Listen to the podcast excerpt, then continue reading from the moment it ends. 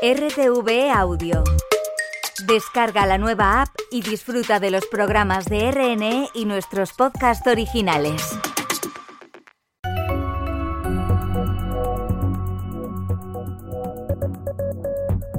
Radio Exterior de España. English Language Service. Greetings from Madrid and welcome to the English language broadcast of Spanish National Radio, where we bring Spain to you through our shortwave broadcasts.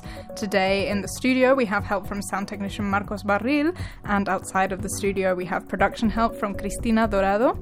I'm Amy Egan, joined by my colleague Marilyn Quintana. What do we have today? Today we have an out of this world program. Amy, have you ever dreamt of going to the moon? Um, sure. Well, I hate to be the bearer of bad news, but that might actually be more dangerous than what's expected. See, there's this thing called lunar dust or moon dust that can cause severe damage to equipment, machinery, and even humans. In fact, astronaut Harrison Schmitt described the symptoms it causes as lunar hay fever. But not all hope is lost. The European project Duster is aiming to study lunar dust in hopes of figuring out a way to solve this problem, and the Institute of Astrophysics of Andalusia is collaborating on the research. Rosario Sanz, project manager of the Duster project in the IAA, gave us more details about how they plan to do so. The, the, the final uh, goal is developing the technology required to electrostatically move the dust grain in a controlled way. This is the most important goal. They remove the, the dust. So maybe soon we'll all be able to travel to the moon safely. If it's like lunar hay fever, will there be like medication you can take? Maybe. Well, I hope that they can figure that out so we can all go to the moon. And also on today's broadcast, we will tell you about this year's annual Goya Awards, which, as you know, are the most important film awards in Spain. This year, they're taking place on Saturday, on the 10th of February, in Zaragoza. Exactly, this year's honorary award will be given to Juan Mariné, a cinematographer, researcher, and film restorer with more than 80 years of career. We will learn all about his life and work after the news.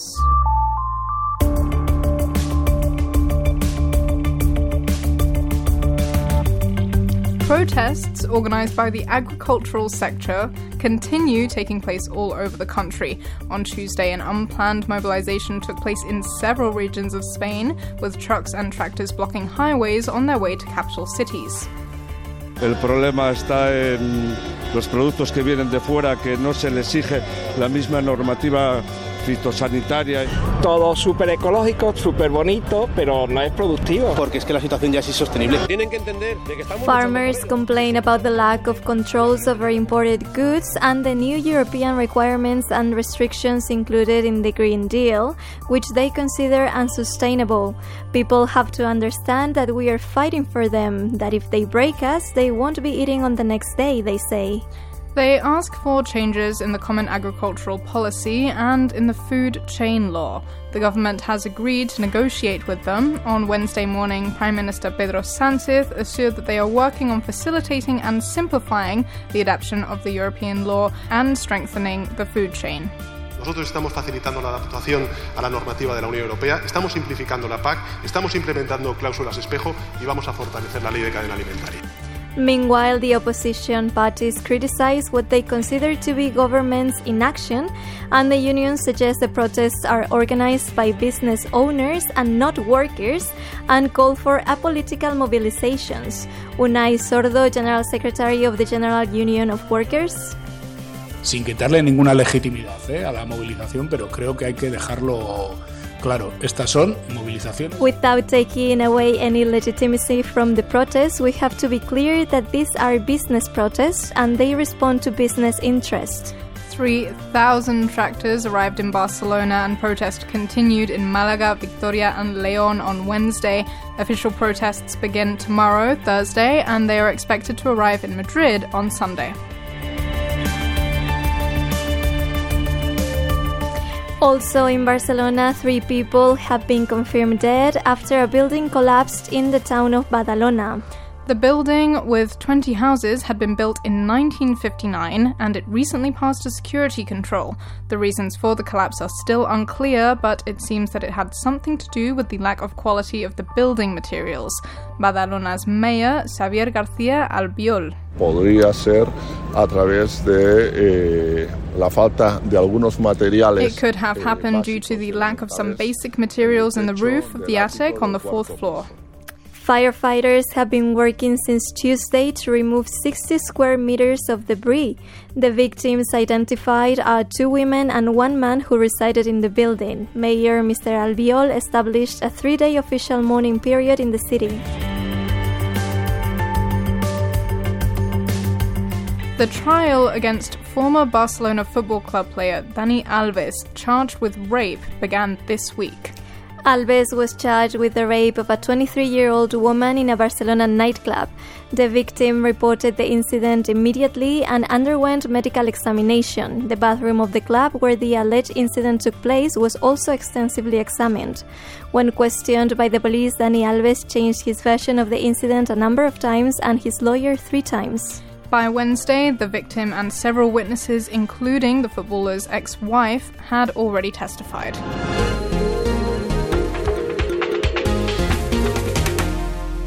You're listening to the English language broadcast of Spanish National Radio. And now we'll tell you all about this year's honorary Goya Award winner, Juan Mariné.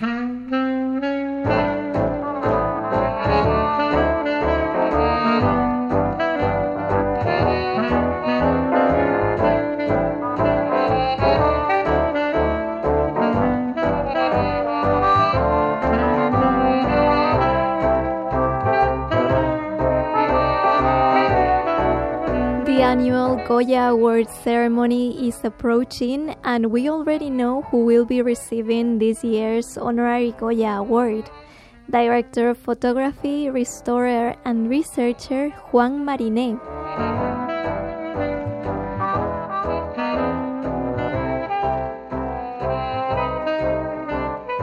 The Academy decided to honor him for his dedication to cinema during more than 80 years of career through the history of Spanish cinema, for his efforts in the work of conservation and film restoration, and for vividly representing through his craft the importance of light in the history of our cinema.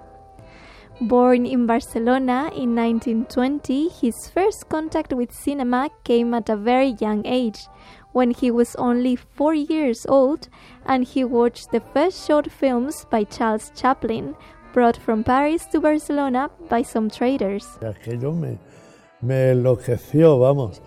Pero el... That fascinated me. But the problem was that at four years old, I didn't know how to read. Los cuatro años no sabía leer. He was so amazed by the moving pictures that his parents had to hire a tutor to teach him how to read before he could enroll in school. All because he wanted to understand the subtitles in mute films. Estaba todo el día leyendo, que. I was reading all day. I learned how to read very easily and I would spoil the teacher's classes. That's why the teacher, Mrs. Maria, decided to kick me out of school until I turned five. Hasta que no cumplieron los cinco años.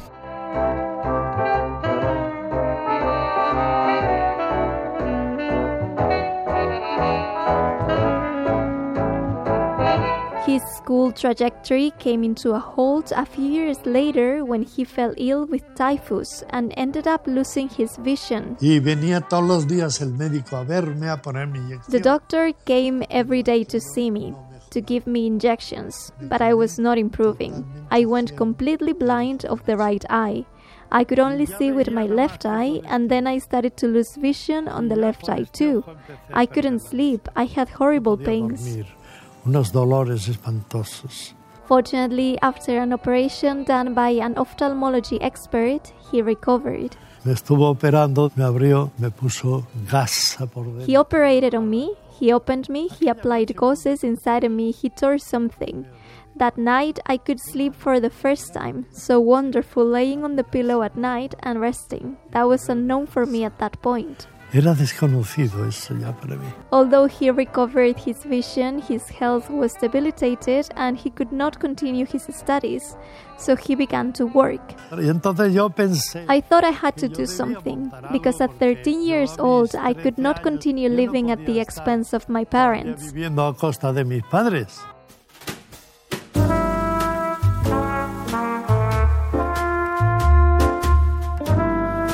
Between 1931 and 1936, 108 films were filmed in Spain. One of them was The Eight Commandment, directed by film pioneer Artur Porchet, who was living in Spain at the time. In 1934, at the age of 14, Juan Mariné was working running errands when his uncle asked him to take a camera to the Orfea studios, where Mr. Porchet was working. On the way there, he read the instructions manual, which was in French, and when he got to the studio, he was the only one who could set up the camera. Aquellos intentaron ponerle en marcha el plató y aquello no funcionaba. They tried to start the camera, but it was not working. I read the instructions again, I took the engine out, and screwing it, it was easy. I connected the cable, put the engine back in, and. Hice así con el motor, hacía rrrr, y ah, ça va, ça va, il faut pas toucher. Bon, It worked. After that, they asked him to come back on the next day and on the following days, and when filming was over, Mr. Porchet offered him a job in his next movies.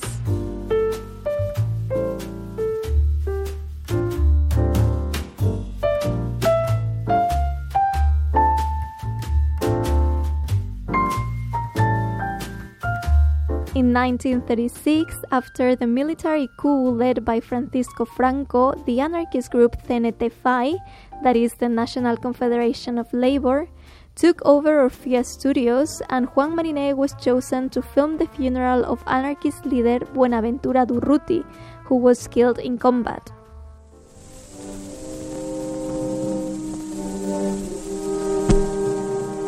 El tributo de las masas a Buenaventura Durruti, realizado por el Sindicato Único de Espectáculos Públicos. All trade unions and political organizations participate in the procession, carrying flowers and wreaths.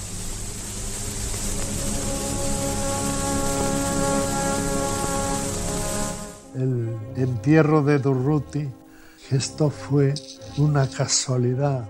Durruti's funeral was by chance. I was told to bring the cameras to film Aurora de Esperanza, and then they said I already had the material ready to record parades because Durruti was killed. Material preparado para hacer desfiles de gente, porque fue asesinado Durruti. Two years later, in 1938, he was called up and joined the Quinta del Biberón, the youngest group of soldiers and the last to be drafted who were fighting against the nationalists. He fought in the Battle of the River Segre, where he lost hearing of his right ear due to a bomb explosion.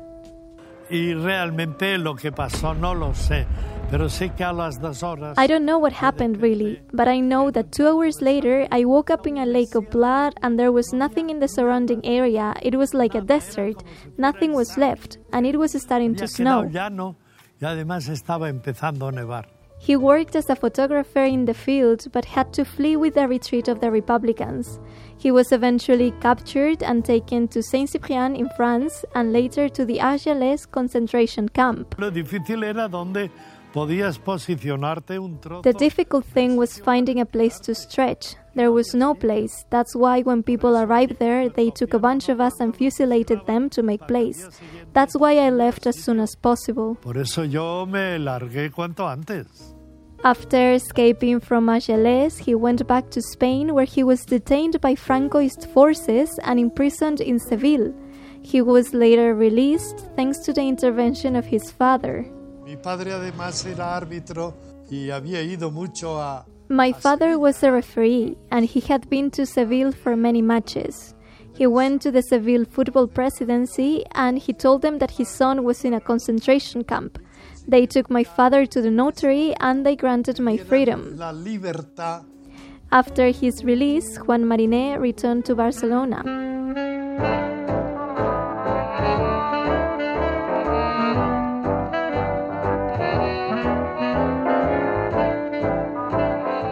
Once he finished the compulsory military service, he decided to move to Madrid, where for the first time he worked as a photography director. There, he became interested in new techniques like Eastman color and cinemascope, which were used for the first time in Spain in the 1956 film La Gata.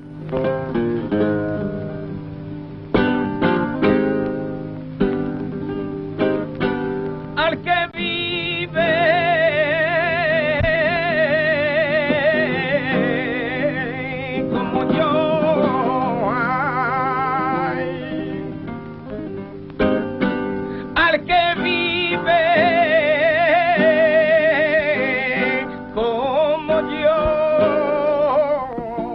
In the 60s, he distanced himself from cinema and focused on research.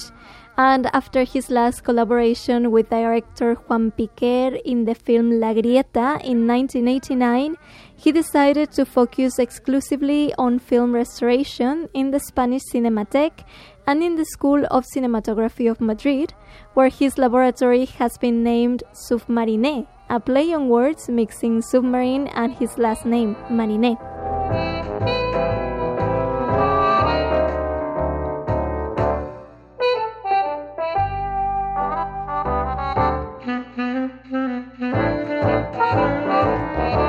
This year, on Saturday, the 10th of February, at the age of 103 years old, and having participated in more than 100 films, cinematographer, restorer, researcher, and film legend Juan Mariné will be receiving his first Goya.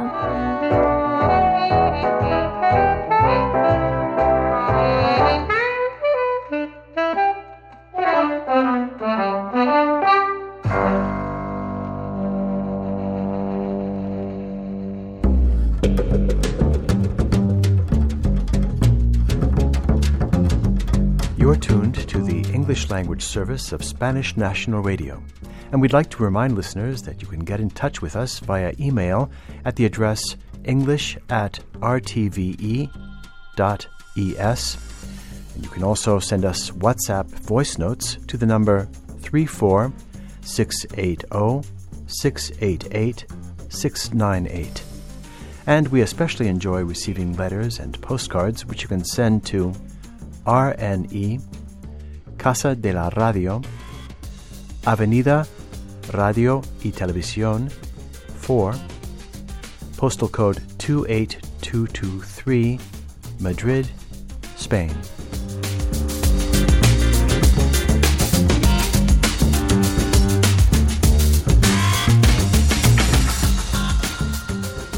Fly me to the moon, let me play among the stars, and let me see what spring is like on a Jupiter and Mars.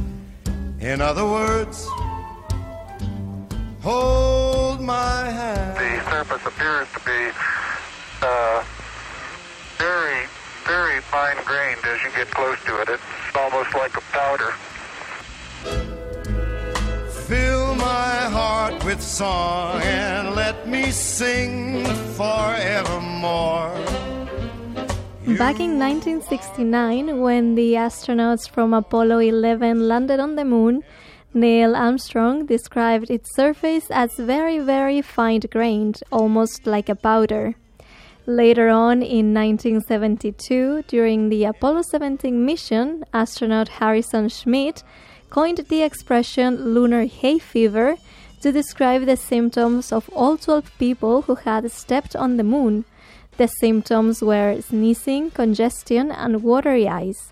In some cases, it took days for the reactions to fade.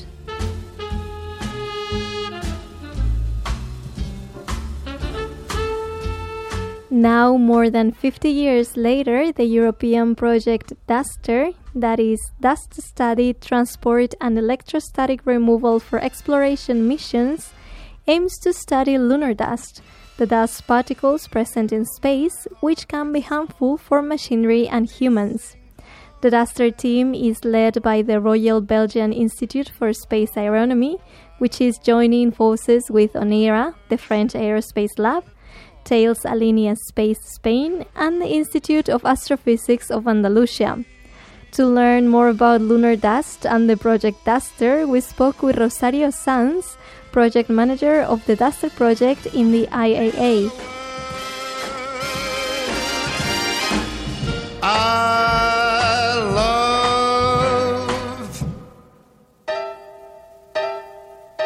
you. Rosario, thank you for joining us. Thank you. Well, first of all, Rosario, let's start at the beginning. I'm sure that many our listener of our listeners are wondering what exactly is lunar dust.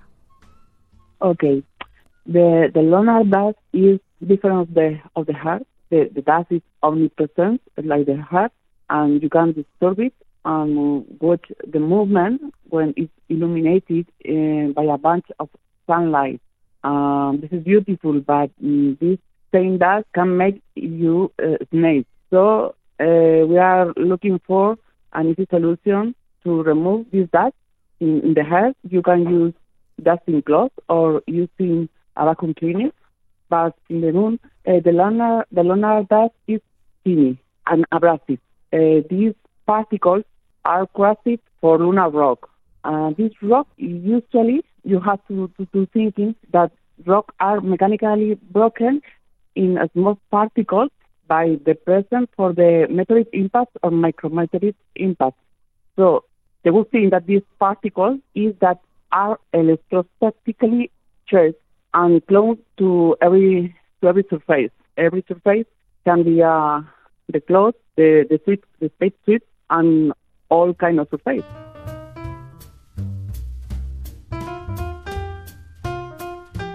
This is precisely the reason lunar dust is so damaging for equipment and machinery. The electrostatically charged particles are like tiny pieces of glass, abrasive and sharp, and they can get everywhere. And not only are they damaging to machinery, they are also very dangerous for humans. The problem is for the astronaut health. For mm-hmm. example, for the Apollo astronauts, when they returned from the moon, uh, the dust clung to their spacesuit made their throat sore and they ate water.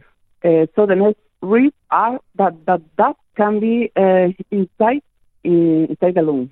Mm-hmm. This is a problem for the health, but there are other risks in the equipment because from the spacesuit it's easy to, to think that this dust can be moved in the different uh, instruments and can be different problems. For example, external vision obscuration, false instrument reading, dust cutting and contamination, uh, loose attraction in the in the mobile part, clogging the mechanism, abrasion, thermal control problems, cell failures, and for example, if we have a, a solar panel, uh, this panel can be covered for this dust and the efficiency is lower. Mm-hmm. This is the, the big problem. The project Duster now aims to study lunar dust and hopefully offer a solution to the problems it might cause in future space explorations. The, the objective of, of Duster is to remove these particles. So uh, we want to study the electrostatic charging and adhesion of the dust grains in the regolith. The regolith is this kind of uh, rock that is loose and uncompacted. So uh, we try to understand the dust transport at the surface of airless bodies like the moon, comets, or asteroids. Uh, for that, we have experiments in a laboratory experiment to emulate the lunar env- environment. Finally, we are developing an instrument to control the dust for a good way and try to remove. The, the, the final uh, goal is developing the technology required to electrostatically move the dust grain in a controlled way. It constitutes a first step towards uh, a sensitive surface cleaning device. This is the most important goal, to remove the, the dust.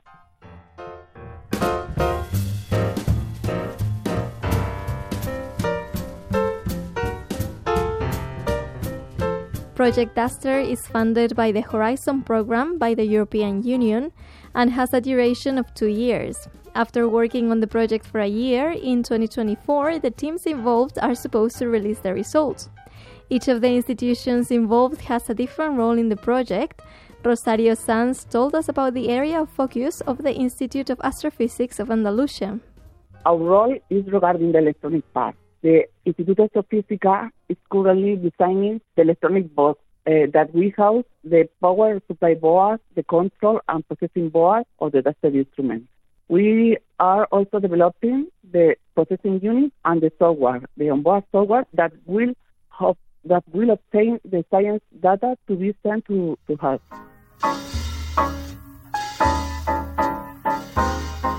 But Project Duster is only a first step. Once it's finalized, the results it brings could be used in future European or international projects, missions, and space trips, not only related to the exploration of the moon, but space in general. We're working in other projects with the European Space Agency, and the next step will be to look for a mission, European Space or or NASA is other possibilities uh, because this problem is, is regarding moon mission, uh, Mars mission, comets, and asteroid mission. So we try to, to look for missions to put these instruments.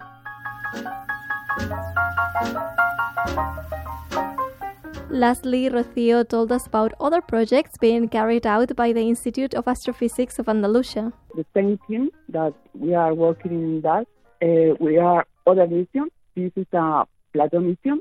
This mission has to look for a system similar Earth Sun.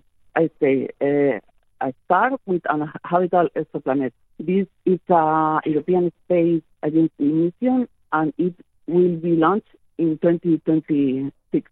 Mm-hmm. So, well, we will look forward to it. Rosario Sanz, project manager of the Duster project, thank you so much for joining us. Thank you. Thank you for everything.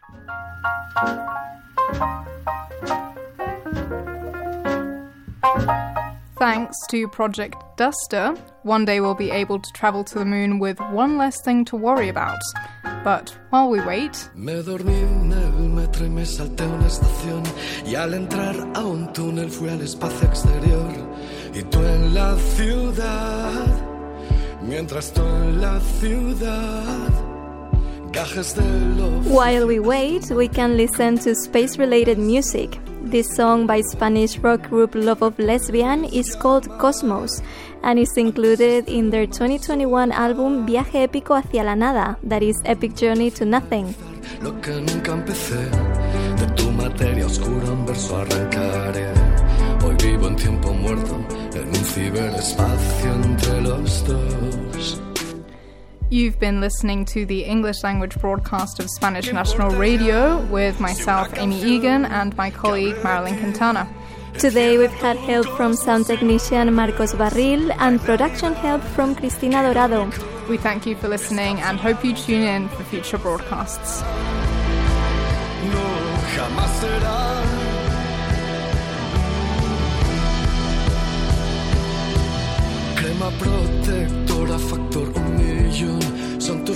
tus rayos, cama mi desolación. Me llamarás antisistema solar.